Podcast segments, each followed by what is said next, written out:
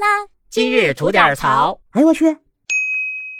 你好，我是吉祥。世界之大，真是无奇不有。最近就有这么一则新闻，看后真是让人啼笑皆非。就在最近，警方接到了上海港西镇慎修庵的一个报警，声称自己安里功德箱里的香火钱被盗了。而经过警方的深入调查，这个犯罪嫌疑人秦某就逐渐的浮出了水面。原来他是在上月的中旬就开始踩点，计划着对慎修庵里的功德箱进行盗窃，一直拖到了十月二十三号的凌晨，这个秦某呢才悄悄地翻入了庵内，一口气连续盗了九个功德箱里的香火钱。而警方在接到了报警之后，迅速锁定了犯罪嫌疑人秦某，并且在外省的某地寻找了秦某的踪迹。开始的时候，警方是对该栋楼里边的所有居民进行了排查，但是却没有找到这个秦某。想必当时他已经更名改姓了，但是通过警方对楼里面进出情况的一个调查，最终认定这个秦某啊就是在这楼里面，并且展开了全面的搜捕，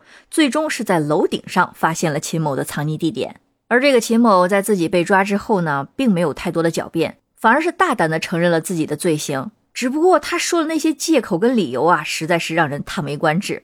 原来他呢是经济上比较困难。想着这个寺庙里的功德箱一般都是有不少钱的，不如去跟菩萨借一点花，他应该也不会那么小气。于是自己在偷盗的那一天呢，也是先拜了拜菩萨，告诉菩萨自己借了钱之后，未来指定能还。然后菩萨就给他比了一个 OK 的手势。在这之后，他就洗劫了这九个功德箱。您说这事儿还真是让人又好气又好笑。但这件事情在网上曝光之后，网友们的脑洞也是大开，纷纷说你这是误解了菩萨的意思。有说菩萨的意思是你还敢在我面前零元购，还有人说菩萨的意思是只给你三块钱，不许多拿，甚至还有说菩萨的意思是你敢多拿就让你蹲三年。总之呢，这名男子的自欺欺人终究是躲不过法律的制裁，而那些仗着自己有点小聪明，总想是通过一些不法的手段来走一些捷径的人，终究会聪明反被聪明误。